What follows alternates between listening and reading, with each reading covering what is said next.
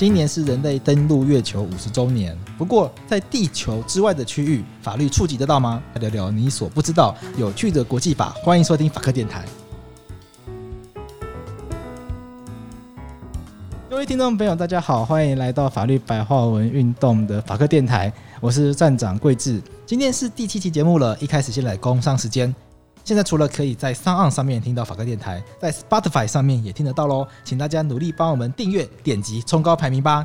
今天的主题起因于法白和泛科学合作了一篇，你知道登陆月球适用国际法吗？那些和外太空有关的法律。今天在节目上跟我们来分享跟国际法有关的小知识的是我们的资深编辑孟汉跟俊勋。首先欢迎孟汉。哎、欸，自我介绍多一点呢。好，我是孟汉，之前是在台湾当律师那。做一做，然后累了，所以说目前在美国念书，然后目前是法律白话文的资深编辑。谢谢孟汉，那这也是俊勋。嗨，大家好，我是俊勋。那我现在在美国念博士班，在念法律博士班，在中西部，很可怕的西部。西部有什么可怕？在西部的是孟汉吧？种族歧视哦，我觉得这边的人比岸边的人友善，可是他们懂的东西真的比较少。比较没有国际观一点，这歧视人家，是人家歧视人家知识水平不够。那那那你跟他说你是从台湾来的，他们知道台湾在哪？他们知道啊，可是他们第一初步印象会把我当成中国人。哦，真的哦？对啊，因为因为我们这一区很多中国留学生。那你要怎么跟他解释说你是来自台湾，不是来自中国？还是你就算了？就跟他说我从台湾来，他们就会好像很懂的样子啊。他们不会问在哪里啊，这样就显得失礼了。他们的表情看得出来是 Where is Taiwan？还是他们茫然的吗？或是还是他就甚至眼光都闪烁，是哇，你从台湾来，我妈呀！台湾呢？对呀、啊，台湾。我们学校在几十年前都是台湾人啊，所以当然他们还好，嗯，很多台湾产品。所以他们想到台湾就是哇，那个帮我们做脚踏车跟手机的地方，是这样吗？不会，他们只会知道说你是不是念工程学院的而已。哦，是你被当成工程学院的人，亚洲人都觉得是念念理工科的这样子，就是亚洲人或者是印度人，你八成就是在工程学院的，就对了。那孟汉呢？孟汉现在在哪里上课？我现在在洛杉矶。我、哦、在洛杉矶。好好哦。对，你才是在西部啊，那个芝加哥算中部吧？我这边是典型的中西部。那你们那边是投川普的人多，还是投希拉里的人多？我们这边应该是投川普的人很多了。所以你们那边就是比较发大财的那个。孟汉、哦、感感受到差异嘛？因为我们这边的就是自计程车司机都爱骂川普。我是没有听到有人骂川普，可是这边的人蛮本位主义，就是了。那么你当初为什么会选择去美国留学？俊勋一开始是想要学国际法，不是吗？因为俊勋是这个我们公费留学的公费生嘛。你那时候考科是国际民航法，那就是国际法嘛。对，我那时候是国际民航法，可是因为那个时候教育部规定我只能来美国或加拿大，然后就是权衡之下决定还是来加拿大。可是空中巴士是在法国在美国啦。哎，对，可是美国有波音，谢谢。可是你也没有在西雅图啊，请你尊重一下西岸的民众。西岸那边有一间很大的波音公司。那你为什么不选加拿大？因为国际民航组织不是在蒙特楼吗？对，可是因为如果去加拿大的话，你在那边念完硕士要升博的话，你选择会比较少。因为他们那边基本上有名的学校大概就是那几间，然后选择会比美国少。所以我那个时候还是想说，算了，那就不然去美国好了，选择比较多。应该这样讲，我想问两位，就是说，因为这个主题聊国际法嘛，那。台湾研究国际法的人人也少，然后研究这个领域相对来说算非常冷门，所以大大部分学国际法的人确实都会出国留学。我们有很多的粉丝，他们的生涯上面也面临到要不要去留学这样的抉择。那有时候会来私讯粉丝团。那当初两位在选择这个留学的时候，做了哪些的考量？譬如孟汉呢？孟汉为什么会选择去美国留学？那为什么选加州？那其实说实话，我我的考量还蛮事实的，因为我自己本身已经在当职业律师了，然后。其实我也认为说，我未来的生涯规划不会是走学术，已经是以实务工作为基础。所以说我那时候出国的原因，只是纯粹说想要再学一些呃跨国法律或是外法律的一些东西，甚至可能来学一些法学英文，因为这个东西感觉在实用性上，事实上是。在台湾的食物应该蛮高的，所以说我那时候是想说，那就来美国学法学英文，跟学一些呃跨国的一些法律东西的这样子。那我在西岸这边其实就蛮多这方面的一个领域啦，就是说像我们学校的话，其实我们我学的东西也不算是真正的那个国际公法，就是说国际法。而是比较偏向是国际商事法 （International Business Law） 那一块。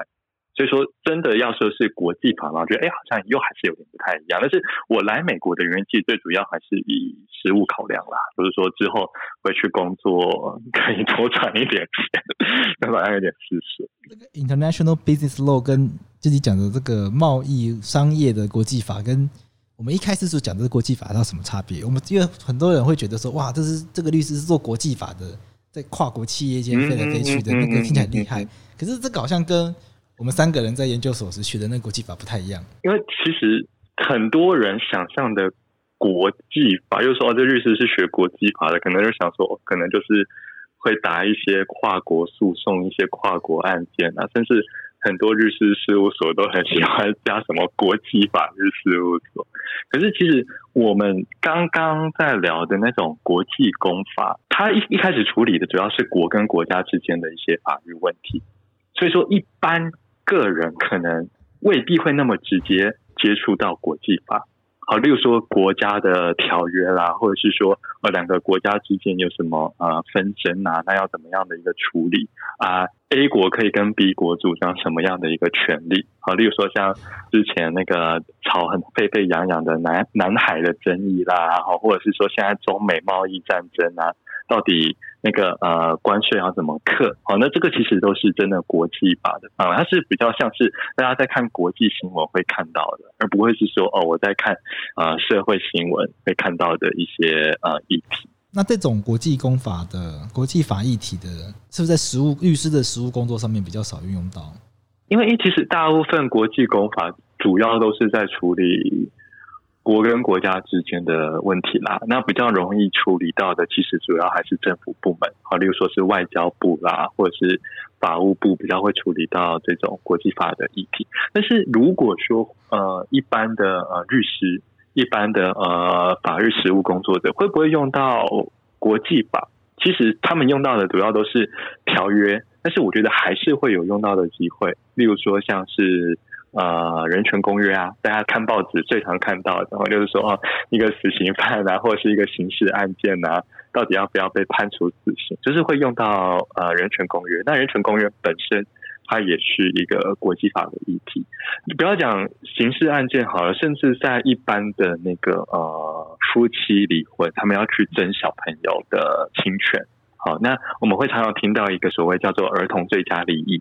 那什么叫做儿童最佳利益？其实这个概念，这个概念虽然现在民法有，但是这个民法的这个会出现这几个字，实际上它是源自于那个儿童权利公约，也是一个呃公约的一个内文所呈现的。那儿童权利公约它也是国际法的一个面向啦。所以国际法跟国内法某种程度上会有连结。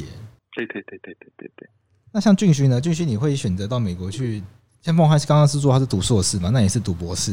读博士就是让人觉得比较学术了，可能毕业后就是要当教授。可是好像也不一定，因为现在有很多人毕业，念完博士毕业，他可能还是在律师事务所里面，呃，做律师或者是做一些顾问什么的。那决定要走这个学术的原因是什么？我觉得会想走学术，跟每个人的个性也有关系吧。像我就是比较喜欢自己一个人在那边胡思乱想的人，所以我觉得好像蛮适合走学术的。我想讲一点是，我觉得现在的留学的原因跟以前留学的原因已经不一样。以前留学是真的为了去那间学校用他们的资源，例如说他们的图书馆啊，或者是一些你在台湾无法获得的一些新的资讯这样子。可是现在已经不一样了，因为现在网络太发达啊，基本上你什么东西都可以从网络查到。就是我在美国做研究，我都还是在用网络在查东西，所以。现在来出国留学，还有一个很重要一点，体验当地的生活，还有跟这边的社会做连接。我觉得这是一个百分之五十留学的原因罢了。所以城市的选择跟那个学校的地点就会很重要，因为它会决定你来这边之后你会遇到什么样的生活，遇到什么样的人，然后听到什么样的声音。像我之前在我之前硕士是在乔治城大学，在 DC 嘛，然后因为它是联邦美联邦政府的所在地，所以。在那边，我觉得很好的是，我可以很快第一手获得联邦的资讯，或者是例如说早上还出新闻而已，然后下午可能上课老师就会开始聊。然后除此以外，还有很多像世界银行或是国际货币基金都在 DC，然后还有一些环境的非政府组织的总部基本上都在 DC，所以在那边的时候，我觉得获取资讯的那个量是真的真的非常非常大，跟台湾是不太一样的。或者是在资讯还没有公开之前，你可能就会先知道说风向怎么走。我觉得这个是有人想出来留学的话，蛮值得思考的。我觉得城市蛮重要的，对，因为我现在换学校来到中西部之后，就觉得一点都很重要。就是生活苦闷，你只能够想办法，就是找点乐子自己做一做，不然真的是有时候压力不知道该怎么排解。那继续，继续，你现在学国际法吗？是啦，我的我的博论是写国际环境法的东西。你不是国际民航法考科吗？为什么可以写国际环境法的东西？哎、欸，这个你就不要问那么细了吧？教育部都没有问我，你问我干嘛？这个我们这一集录完就要把答案直接寄给教育部。有录音流程？没有啊，我每年都会写报告给他们啊，他们也都觉得没关系啊，反正公费这都没有人会照着 schedule 走的。那你的国际环境法是研究什么？就是环境跟国际有什么关系？呃，其实环境跟什么都有关呢、欸。你要讲它跟商业也有关，它跟人权也有关，它跟海洋也有关。然后我现在是做环境健康，环境健康，气候变迁之下的健康资源分配要怎么分配会比较好？听起来好难哦。哎，讲完之后立刻大家都安静下来，对啊，因为尴尬一下，又真的不知道接什么，这真的太难了。好好工位啊，对啊，工位啊，对啊，我现在算是做环境跟工位跨领域，然后顺便做点统计这样。哎哎，说到这个，我我打个岔，就是说，哎，我现在发现其实美国真的很走实证哎。我觉得在台湾比较讲理论，然后这边好多都是在讲一些数据统计。我记得你好像之前跟我讲过，我那时候还没有感觉。对。然后我现在来美国，然后我听几场演讲，我觉得他的方法论跟台湾差蛮多。就是说他们会去做一个，比如说我上次好像是听到家暴的一个东西，然后他们就是会一直去计算说，我几岁的那个、嗯、呃证词怎么样啊，然后这个呃数据怎么样啊，然后就觉得说哇，这个东西好像。台湾不太会用这个角度来讨论法律。十年就这东西从美国出来的嘛，就是法律经济分析本身就是芝加哥学派出来，然后芝加哥学学派出来之后，大家开枝散叶，然后我们学校也算是芝加哥分校之一，因为我们学校老师大部分都是芝加哥大学毕业的，所以这整个学派在美国之后就发扬光大，大家就觉得有数据可以去说服别人是一个比较容易的事情。嗯，对，你可以拿它去做立法的依据，你也可以拿它去说服别人。可是你这个方法论，你拿去别的地方，你拿去欧洲，拿去亚洲，基本上是没人会看的，大家会瞧不起你啊。嗯、说实在话是这样。可是我发现他好像不止法律学科这样子，因为我那一天跟政治的他们在聊天，我觉得他们方法论也蛮实证的。可是他们哇，你看到刚好是遇到他们是做量化的吧？社会学科、嗯、他们本来就可以做量化。所以我觉得说，哇，这边法律好像真的不太一样。那莫汉，你会需要写论文吗？啊，对啊，我不用诶。所以之后如果我去当总统的话，大家可以来 judge 我。你的硕士论文在哪里？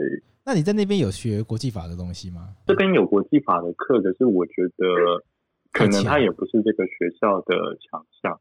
然后有去听一门，我就觉得说，嗯啊、呃，因为我自己在国内也有学过国际法，所以我就觉得好像。没有那么的深刻，就是你太强了。不是不是不是，就是觉得可以学一些不一样的东西啊。那我们来跟听众朋友介绍一些地球上面目前有哪一些有趣的国际公约，让大家对国际法有一个简单的认识。因为大家讲到国际法，通常都会想到，就像孟汉讲的 International Business Law，或者是很多人觉得说，只要跨不两个国家就是国际法，对，只要跨国就会是国际法。对，它是广义的国际法，可是跟我们现在讨论又不太一样。对啊，那我们来讲几个。譬如说，像今年是登陆月球五十周年，对对对，那可是很多人不知道，我们有一个公约叫《月球公约》。那这个月球公约很有趣，它对它它定义月球是全人类的共同遗产。共同遗产。所以这个月球是我们共同遗产，这是什么意思啊？我觉得那个人类共同遗产的概念，主要可以分成两个部分来解释。一个是从管理层面，那从管理层面来说的话，因为它是人类共同遗产嘛，所以。它是必须要世世代代都传下去的东西，那等于说联合国啊，或者是现在这个月球间的缔约大会啊，他们只是一个信托管理者的身份，在管理这些我们所有人的共同遗产，这是从管理层面上来说。那另外一个从国家主权上面来说的话，把月球跟其他的星体定义成人类共同遗产，主要是因为他不想要让。一些强权的国家可以透过技术来去进行先占，例如说美国先登陆月球，他就可以先说 A 月球是美国人的，因为我插了国旗了。然后他之前没有国家主张过，所以他是我美国一部分。可是美国已经登陆过月球一次了，理论上他已经先占了，他有插一根国旗在上面的。没，呃，好像没有这种说法哎。他们当初在登陆月球的时候，国际法那个时候其实还没有想到这么远，因为其实大家都呃，我讲一个例子好了，我觉得大家都可以理解是法律是跟着科技在进步的。可是很多时候是法律跟不上科技的进步。那我觉得其实外太空探险就是一个很好的例子。就是国际法那个时候大家都没有想到说，哎，还真的是有人有办法可以登陆月球，还可以在上面走个几步，还可以插个国旗这样子。然后在那之后，大家才去思考说，哎，我们是不是会越来越多的太空活动？其实月球协定是一个例子，它下面还有很多像是有关环境的啊，就是因为。冲破大气层，他们会释放很多燃料嘛，或者是他们回来地球的时候，他们其实都会散布很多那种器具的碎片，会散落在各地。那其实他们对于这些外太空垃圾，他们其实也有国际法在规范。我觉得他们都是先看到国家的作为之后，才会进一步去规范法律要怎么做。那个外太空垃圾是什么东西啊？太空垃圾就是你你太空梭飞上去跟飞回来的时候，因为你们。那个重力加速度很大，你一定会有很多散落的一些器具碎片会四处飞，或者是他们要回地球的时候，他们冲破大气层的时候，不是你看到它会变成一坨火吗？然后那坨火其实它同时就会，你会散发很多呃有害的气体，或是对于地球环境不友不友善的气体到大气中，或者是最后会散落到大海里面。就有几个国际法是在规范说，要负责那些垃圾，那得要负责清理那些空气这样子。那谁要负责清理？那个美国掉下来不一定在美国旁边吧？我我是不知道他们会掉到哪里啊。可是如果是美国人自己掉下来，当然就是美国人负责吧。有时候它不会掉下来，它可能在太空中飞来飞去，飞来飞去啊，那怎么办？对对对对对，那个又是另外一回事了。因为他们人造卫星其实过几年之后就会那个没电停工，不叫停工，那叫没电。对对对对，然后太阳能板久了之后就没电，然后久了之后就变太空垃圾。那其实那个会是接下来他们的一个很大的议题在讨论，太空垃圾应该要怎么办？这个也很有趣。其实就是说在。美国登陆月球之前，其实就有呃外太空条约了。那其实那个条约的背景，其实是因为那时候呃美国跟苏联是冷战时期嘛，是一个对峙的一个情况，所以说他们两个国家是一直积极的去做太空火箭的一个发射，他们是有点想要拼说谁能够真的把。火箭射到太空，然后真的可以去在外太空去发展他们的一个科技，他们有这样子的一个较劲。所以说，事实上在呃，在那个一个时空背景之下，联合国是会有点担心，说会不会外太空会变成一个人类的一个新的一个战场。那个战场未必是真的打架的那种战场，而是说大家在那边去角力啊，然后会有一个恶性竞争的一个状态，甚至说会不会在那边去做一些核子试爆啊，然后可能对一些全人类的普及有一些影响的一个情况。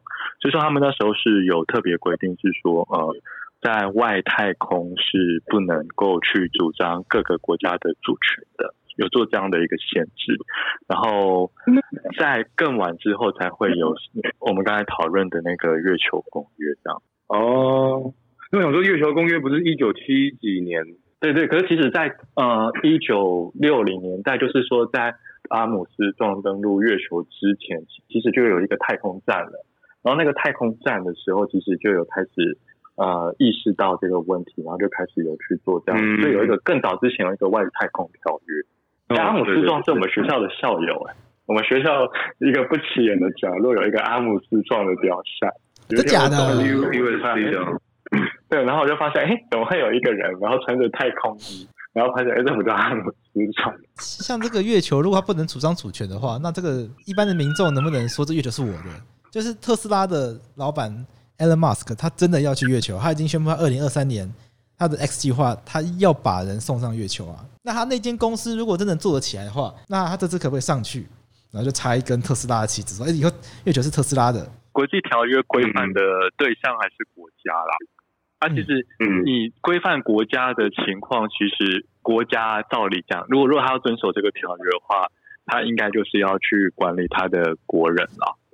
所以说，呃，这个情况，我觉得把它转换成在国内好了。就是说，假设我们规定说，呃，在一些海洋不能去做一些呃，比如说核子试爆的一些情况，然后在一些地方不能做核子试爆。那假设哪一天有某个私人的军火商是有这个能力去做这件事情的，那我觉得照理讲，他的国家是必须要去做这样的管制，因为事实上条约它不会直接规范个人或个别的司法人的公司。之后，如果真的有有有人有这样子的一个能力的话，照理讲，他的国家甚至说，好，我今天我在那边，好像你刚才讲的那个故事，我今天在那边贩卖领土了，那这个东西可能也是算是一个无效的一个一个买卖契约，这样就等于是说，好，我现在在在我家，然后我说我要去卖玉山的那个土地。那又不是说我想卖就可以卖，那不是我的东西啊，这样。那讲完了月球，我们在这个我们自己的地球上面，五大洲都住的人一样，就是，就是说，其实其实我们讲月球还蛮，就是月球的相同的逻辑，其实，在地球上也有。例如说，像南极就是这样子相同的一个逻辑啊。因为呃，大家比较熟悉的可能就是说，一个国家怎样取得领土。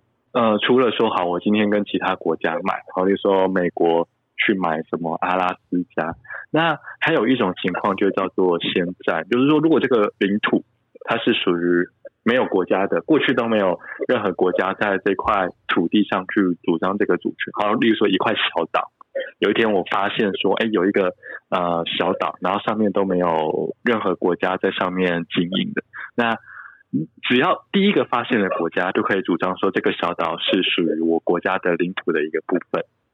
那那时候月球就是这样子的一个相同的一个逻辑，就是说，因为没有人主张月球是他国家的领土嘛，避免之后大家去吵，然后要抢这个饼，所以我们就先说，哎，月球不属于任何人的。那在地球上的南极其实也是相同的一个情况啊，包括像智利啊，像一些呃。国家的领土在呃南半球纬度比较高的地方，他们事实上离南极比较近，他们都会主张说，哎，那个南极大陆是我的领土，或者是说很多国家就开始去上面去主张说，哎，这个呃南极大陆，因为我其他的领土都已经抢完了，所以说我们就找一块世界的净土，然后去主张自己的一个主权。就有一个南极条约的一个出现，然后它的一个背景，实际上跟我们前面讨论的那个月球公约实际上也有一点像。然后他们实际上就是说，避免说大家呃为了去抢一块大的一个土地，然后呢抢破头，所以我们就先说好，这块土地不属于任何人的，它只能做一些呃科学上的一个公用，或者是和平目的的一个使用这样子。可是南极已经很多人去了，很多国家都已经在上面有基地啦。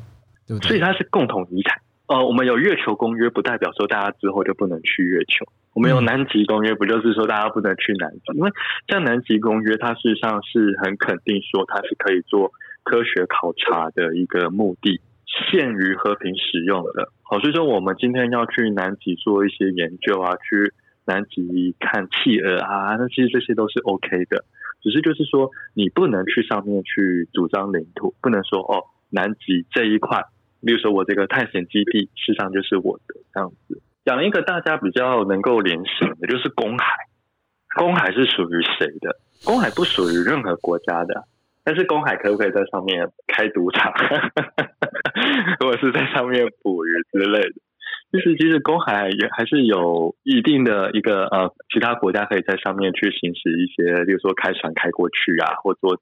一些捕鱼的一个事情，但是公海不属于任何国家的主权范围，所以像这种不属于任何国家的，它就是任何国家都可以用的意思嘛？任何国家或任何人都可以去用。我做个补充啊，就是说怕怕大家有点思绪，因为我们先讲那个呃月球公约，先讲外太空，才讲到南极。不过南极事实上是比我们刚才在讲那些啊、呃、外太空公约啊那个月球公约还要早。一九七零、一九六零年代之前，事实上就有在讨论那个南极的事情。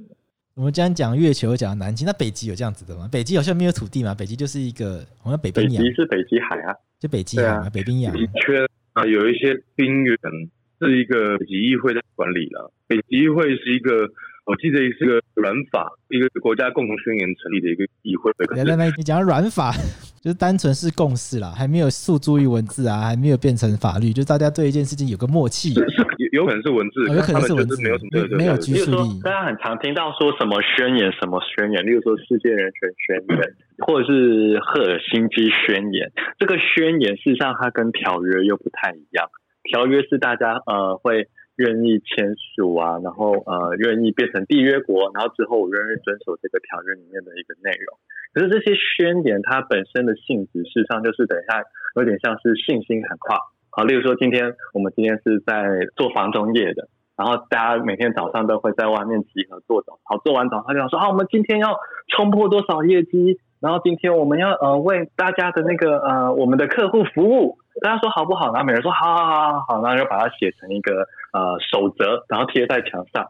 可是如果我今天没有达成这个业绩，今天我态度不好，因为它只是一个守则而已，它的效果没有那么强。可如果今天这个呃房仲业者的老板跟我们下面的中介说好，我们来签一个契约哦。这个契约说，如果你跟你的客户服务不周、态度不好，或者是说你这个月没有达到什么样的一个业绩哦，那这样子的话，我可能就可以扣你的薪水。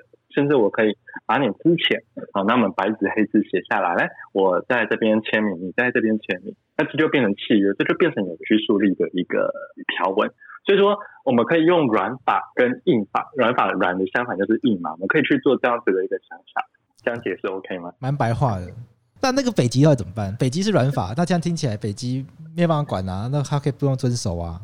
北极议会他们会做一些决议，他们下面有很多委员会，会专门做一些环境的规划啊，跟保育那边的物种啊，所以北极熊啊，或者是海豹啊、海狮啊，都是他们主要在保护的。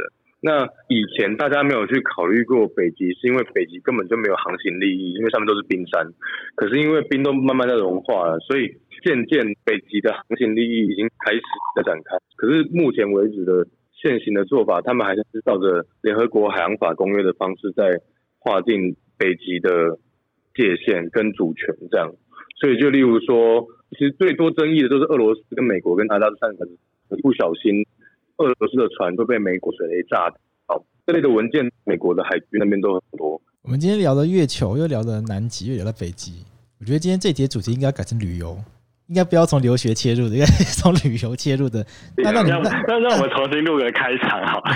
那你们两个选一下，如果要送你们去免费旅游的话，你们要去哪里？月球、北极、南极？哎，南极会有极光吗？南极会有哎、欸，听说有极光哦。有一个 YouTuber 叫什么老高，会讲一些很很很神秘的东西，然后说他说什么北极有极光，说南极也会有极光。只是没有人会去南极，所以没有人知道，没有人见过的。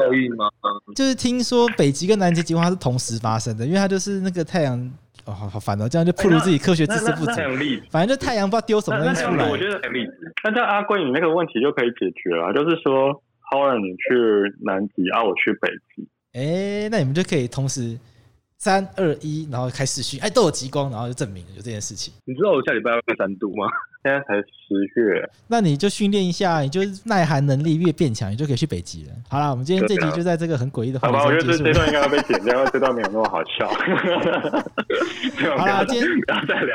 好了，我要做结了。好，我们今天谢谢俊勋，谢谢梦涵来到我们法科电台，跟大家介绍跟国际法有关的小知识。那我们之后还会有很多跟国际法有关的内容，因为我们三位是法白的最早的三个作者，然后我们三个都是学国际法的。所以未来有任何跟国际法有关的议题，会再邀请孟汉跟俊勋来到法科电台，因为他们也在美国，所以就不一定要在空中。好，那就今天谢谢两位，好，谢谢大家，啊，谢谢大家，好，谢谢，谢谢，谢谢大家，拜拜。